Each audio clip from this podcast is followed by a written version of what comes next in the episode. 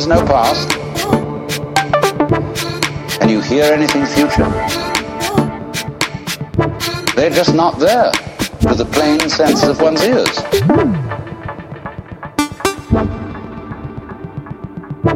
Can you hear anyone listening to something else other than sound, you know? Can you hear the listener? No. Well, then presumably it's not there. Then you become again as a child.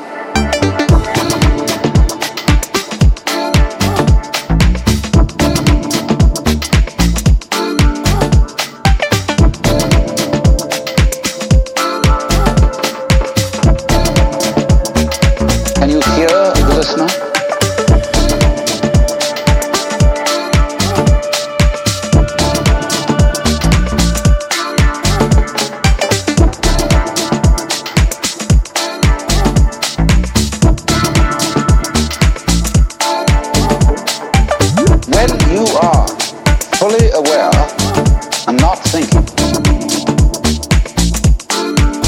you will notice some amazing uh, absences.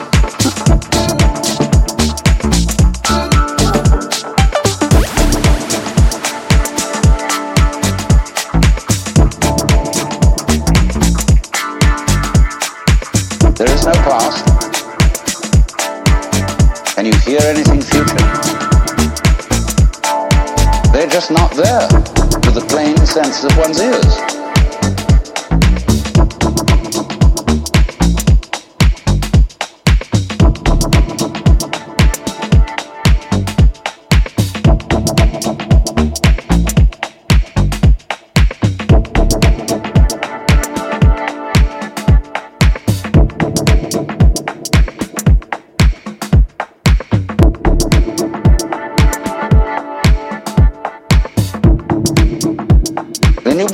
As a child.